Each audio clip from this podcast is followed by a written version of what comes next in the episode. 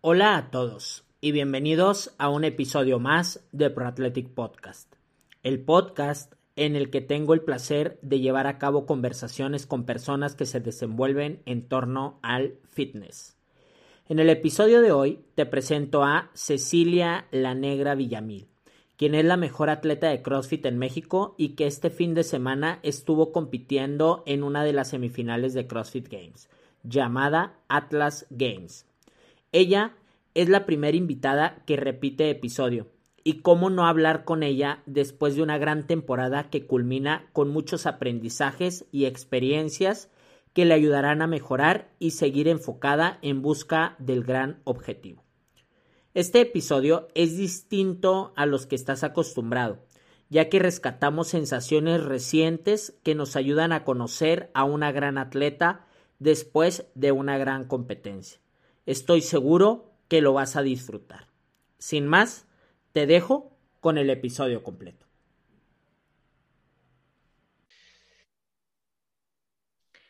Cecilia La Negra Villamil, la primera invitada en este podcast que repite episodio.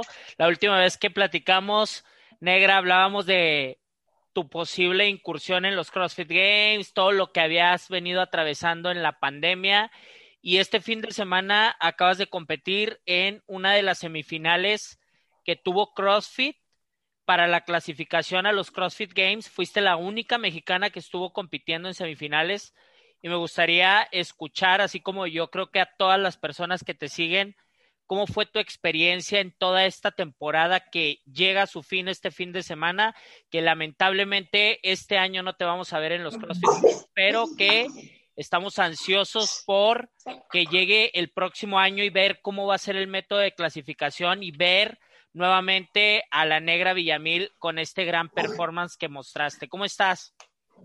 Muy bien, muy bien. Muchas gracias, Roberto. Perdón, creo que se escuchan mucho mis perros, pero ahorita, ya se callan.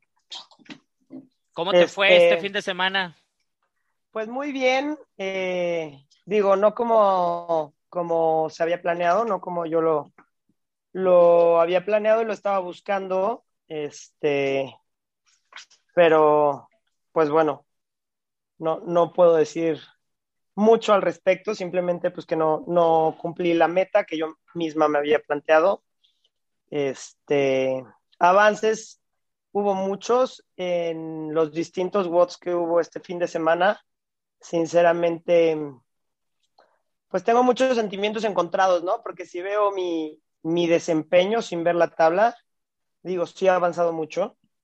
Este, definitivamente todo el trabajo que hice este año se notó. Eh, digo, la, vez pasada te platiqué un poco acerca de todo el trabajo que estaba haciendo en la parte de gimnasia, eh, no solamente en los skills, sino en, en el volumen.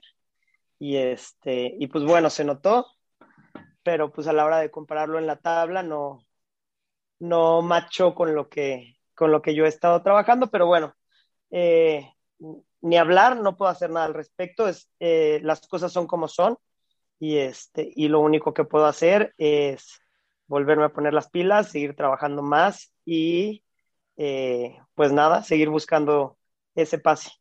Oye, lastimosamente las circunstancias en esta ocasión nos dividen en una competencia que pues es virtual, que tal vez a lo mejor y si hubiera sido presencial, digo, el hubiera no existe, pero visualizando todo este panorama y volteando a ver las competencias que estuvieron haciéndose presenciales durante las semifinales, podemos ver que muchos atletas pues mostraron un performance que realmente eh, sorprendieron este año eh, en el caso de, de, de, atletas que se posicionaron con el primer lugar, etcétera. Nosotros nos tocó todavía seguir compitiendo en línea y lo estuviste haciendo durante el Open y durante los cuartos de final. ¿Cómo te estuviste preparando mentalmente para estas pruebas al ver que iba a seguir siendo online y que estabas buscando desde tu box, desde pues con tu gente sí, pero no tanto sintiendo esa adrenalina presencial que sabemos que los atletas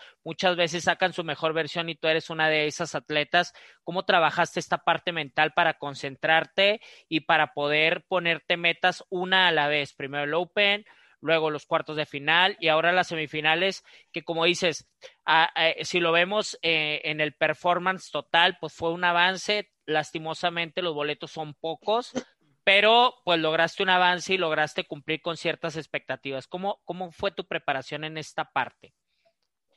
Pues bueno, la preparación mental desde el Open, eh, pues bueno, es algo que definitivamente ya tengo mucho más, mucho más trabajado. Eh, yo sé que, que, el Open no siempre es, es, una etapa que me beneficie, pero bueno, e, e, esa, e, en lo mental esa parte ya la tengo como muy masticada, ¿no? Digamos que eh, para mí el Open es, es, un, es un proceso que yo tengo que cumplir para poder competir en donde realmente puedo demostrar las capacidades que yo tengo, que son las competencias presenciales.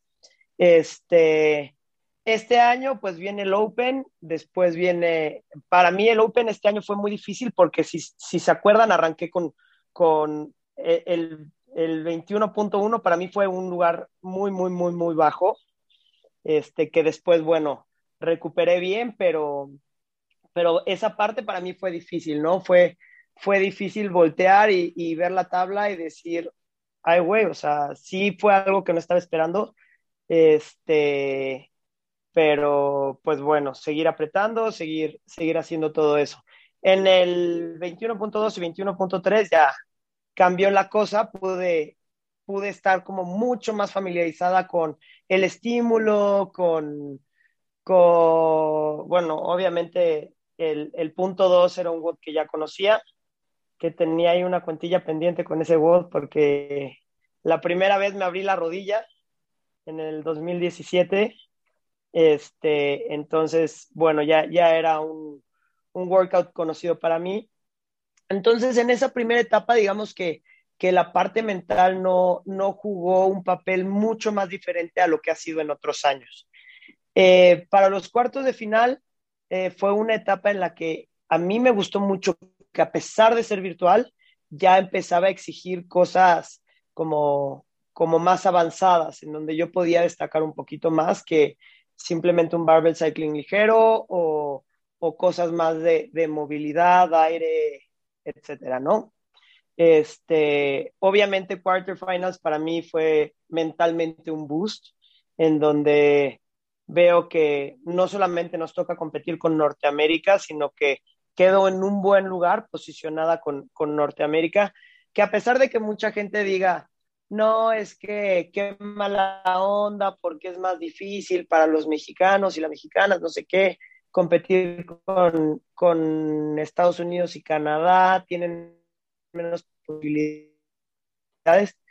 Te lo he en otras ocasiones, pero el hecho de competir con Estados Unidos y Canadá es subir un poco la vara y, realmente ponerme a competir con quien quiero competir, con quien me va a hacer crecer. No porque en otras regiones no, no lo hagan, pero al momento en el que Norteamérica tiene eh, en general un nivel más alto que Latinoamérica, pues pone la competencia un poco más complicada. Y para mí eso, eh, el hecho de ponerme un reto es, es mucho más motivante que buscar como el pase fácil, por así decirlo. Y repito, no porque, no porque Latinoamérica sea fácil, no lo creo, pero, este, pero es, es un reto más, pues. Y cuando me entero que me toca eh, semifinales virtual, obviamente fue como, me desanimó un poco, ya que como mencionaste hace rato, eh, la negra que compite presencialmente y la negra que compite virtualmente son completamente distintas. Este, a mí la, la adrenalina, eh, eh, la emoción, la sensación, inclusive el nervio que me da estar ahí en el campo de, competencia uno a uno con, con, las demás atletas, para mí es, es un boost muy, muy, muy, muy, muy cañón. Mm, mm ni modo, las cosas son como son, nos tocó virtual y este y pues ahora le toca adaptarse y, poder destacar fue sí fue un trabajo un poquito fuerte el estar como en aceptación de que las cosas iban a ser diferente a lo que, a lo que a mí me, me impulsa más, pero pues el trabajo estuvo, estuvo siempre presente y este, y pues nada, tuve mucho apoyo, cosa que me ayudó mucho, tuve mucho apoyo de parte de, de mi box, de mi gente, este, de la gente que va usualmente a tomar clases hasta los coaches. Eh, obviamente Moncho estuvo siempre ahí apoyándome. Eh, armamos un, un, pequeño evento el cual pudiera simular un poco la, la energía de estar ahí en, el campo de competencia y definitivamente eso fue como un papel muy importante. Este, y pues creo que en general esa fue la preparación que tuve para, para las semifinales virtuales.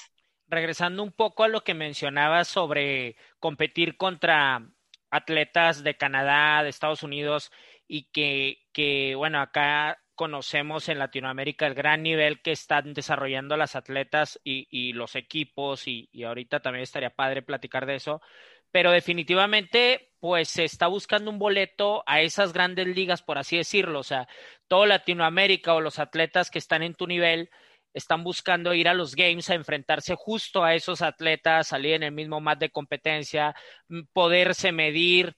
Platicaba la semana pasada con el coach de Q21, que es el equipo que clasifica a, a los games, bueno, uno de los dos equipos que clasifican de, de la competencia de Brasil, y me decía él que, que mientras ellos estaban compitiendo, no dejaban de voltear a ver las tablas de las otras competencias en el mismo workout que ellos estaban desarrollando y viendo, ok, ellos hicieron tal tiempo, nosotros hicimos tal tiempo, esto es lo que nos espera, esto tenemos que prepararnos, eh, sin perder el foco de lo que se estaba haciendo en la competencia, pero viendo más o menos y también comparándose a la par con las competencias que se estaban llevando a cabo presenciales. Y sin duda esto me pareció algo muy, muy relevante porque me hace ver a mí eh, desde otra cara que pues bueno, ustedes los atletas lo que están buscando es el máximo nivel, no, no, no está dentro del panorama. Ah, ojalá me toque tal atleta competir contra tal atleta y luego después contra tal atleta para llegar y al final, pues ya salga lo que tenga que salir. O sea, ustedes, como tú eres un atleta que está buscando el pase a los games y estando en los games, competir en los CrossFit Games, no ir a participar nada más, ir a competir, mostrar buen performance y creo que este año demostraste un gran avance que a mí me pareció muy padre y no sé, no sé qué te pareció a ti, pero este formato en los cuartos de final, que aunque haya sido virtual, pusieron ciertos horarios para subir los resultados, pusieron ciertas reglas, ciertos eh, fijamientos que les va a ayudar a ustedes en el próximo Open a no cometer ciertos errores que a veces se cometen de la grabación, de los eventos y tú, bueno, hiciste también la semifinal, pero creo que pues bueno, de lo malo se puede rescatar eso y me gustaría conocer cómo, cómo llevaste a cabo la planeación para poder enfrentar este, este fin de semana los workouts. O sea, eh, tú te concentraste, sabías qué días ibas a hacer cada cual workout, eso me queda claro, pero la planeación en cuanto a la estrategia, sabiendo que era como una competencia normal a un solo tiro, sabiendo que podías ir un poco más arriba, pero seguía otro evento, quedaba un día de descanso, o sea, como una competencia normal, solo que en tu, en tu box, a lo mejor con la, con la ventilación que tú estás acostumbrada, etcétera. ¿Planificaste algo especial o fue simplemente ir a encarar unos workouts que estaban ahí para tratar de ir a los games? No, como siempre, en todas las competencias, sean virtuales o presenciales, obviamente hay, hay una planeación. Eh, me senté obviamente con, con, mi coach, con Luis, y también con, con Chino, que es quien me ha estado ayudando en toda la parte de gimnasia. Digo, una vez que ya liberaron los WOTS y que ya todo era como un poquito más, más, este, claro, eh, pues bueno, primer cosa que, que, analicé eran como el tipo de los workouts, ¿no? Entonces, dado eh, la naturaleza de cada workout, algunos eran mucho más largos, había tres de arriba de 20 minutos, el time cap, y había otros que eran muy rápidos. Este, entonces, obviamente acomodé de tal forma que me quedara uno largo y uno corto cada día eh, para que el cuerpo pudiera recuperarse lo más posible. Em, hubo uno que yo le tenía un poquito de miedo, que era el de las overhead squats con dumbbell. Eh, yo pensé que los, los hombros me iban a quedar muy, muy, muy, muy cansados de, de ese workout dada mi, mi, movilidad. Y, este, y bueno, fue sorpresa cuando lo practiqué que, que he mejorado mucho en esa parte. No me costaron tanto trabajo las overhead squats. Entonces, después de haberlo practicado, eh, me quedó mucho más claro cómo iba a acomodar los workouts. Eh, a diferencia de una competencia presencial que te dicen, bueno, el, el uno te toca el viernes en la mañana, el dos en la tarde, tres y así van en orden de, numeración. Aquí yo lo que hice fue invertir dos workouts. El 3 y el 4 los invertí porque te dan una ventana de tiempo para subir. Por ejemplo, el 3 y el, el 1 y el 2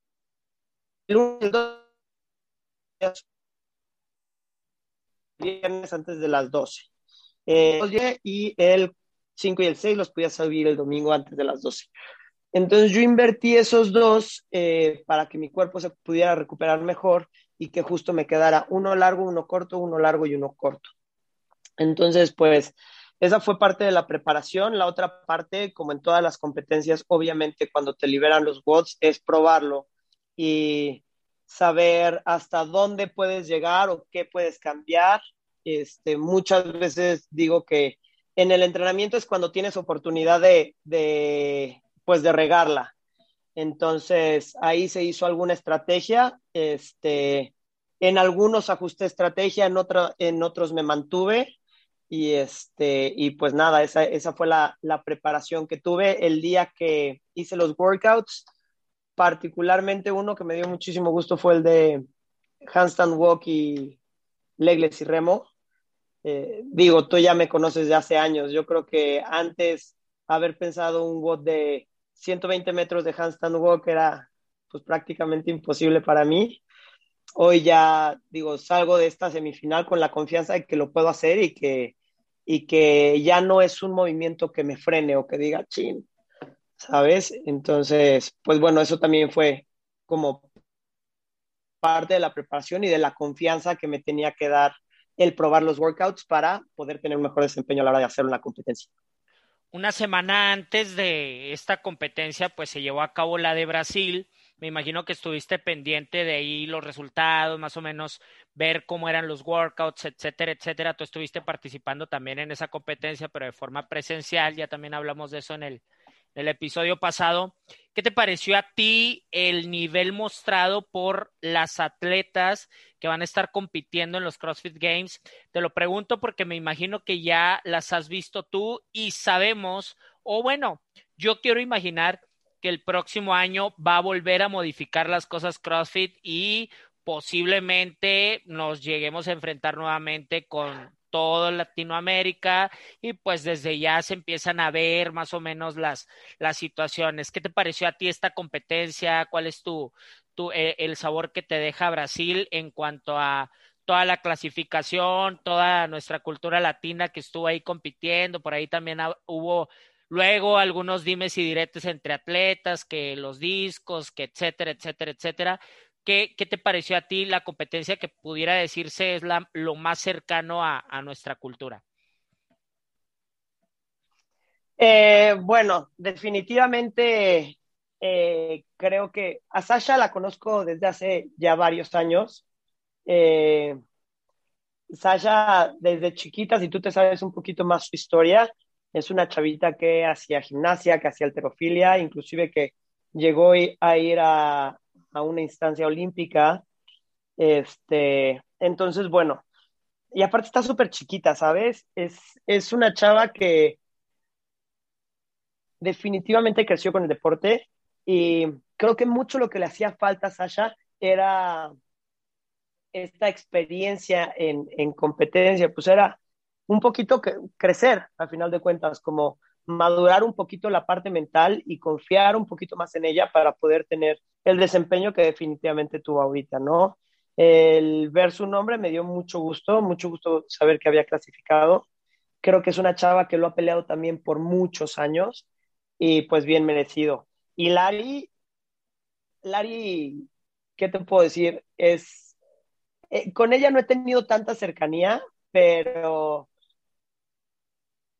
me parece que aparte de una chica súper sencilla, es un monstruo. O sea, definitivamente sus tiempos fueron, eh, o sea, como lo decimos acá, es una grosería, ¿sabes? Pero también me dio mucho gusto ver que, estuvo clasificada. Definitivamente,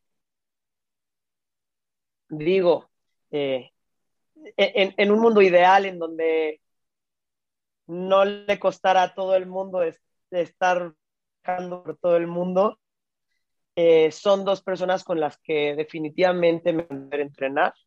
Eh, y justo por eso, porque también tienen esa sed de, competir con, las atletas más fuertes para poder crecer ellas mismas.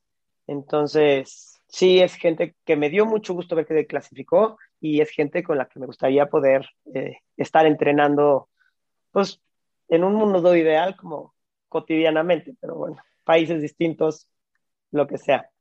Y en cuanto a los eh, eh, eh, en cuanto a los comentarios que hubo ahí de, los discos, si te soy sincera, no, no quise ver mucho. Ah, me llegaron a comentar algunos alumnos que, oye, mira, este, que están reclamando esto y la verdad no quise ver mucho porque creo que era algo que no iba a afectar mi competencia y que sí me podía quitar foco de lo que yo tenía que hacer. Entonces, no, no me enteré mucho de eso, pero, pero bueno.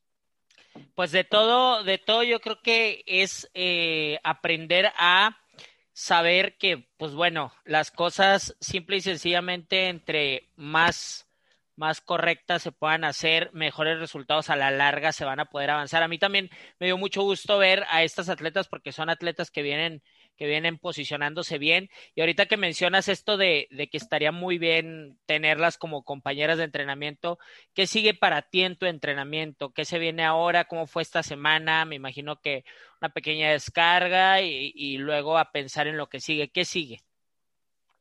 Bueno, pues sí, efectivamente, ayer y hoy me los, me los di.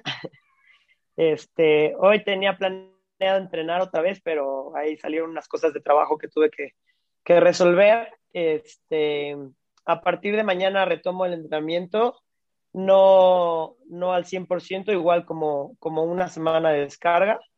Hasta la próxima ya estar entrenando, eh, empezando el ciclo otra vez, de menos a más. Este, justo mañana tengo una llamada con mi coach para hacer como bien claro el análisis de qué fue todo lo que ha sucedido en este año y medio sí, como en este año y medio, este, ver cuáles han sido los, los avances en este año, cuáles han sido los puntos en los que tengo como un área de oportunidad y a partir de ahí trazar claro el plan que va a ser para, para el siguiente año. Este, por ahí estaré, estaré abarcando algún, algunas eh, disciplinas que, me hace falta apretar un poco. Eh, yo creo que particularmente temas de, weightlifting, pero bueno, ya lo tendremos claro mañana. Ok, y eh, ayer hice un post y puse, porque me da mucho gusto, la verdad, eh, verte posicionándote ahí. Siempre ya tienes años eh, peleando, eh, representando a, nuestro país de buena manera y pues definitivamente este año y, ya vienes arrastrando ser la uno de México. ¿Qué representa en ti ser la mejor atleta de este país? ¿Qué representa en mí ser la mejor atleta de este país? Pues punto número uno es, es un orgullo eh, digo, para quien me conoce sabe que, que para mí representar a México es una de las oportunidades y, de las situaciones que, que, más alegría me dan, me enchenan la piel, yo soy una persona súper nacionalista, entonces, este, pues tener el honor de decir, soy la número uno de México, para mí es, es muy, muy, muy, muy importante. Eh, definitivamente creo que es un, un lugar que tienes que estar persiguiendo constantemente. No puedes decir, ay, pues ya llegué, ya soy la número uno de México y ya me voy a sentar y, este, y, voy a disfrutar de, este puesto, ¿no?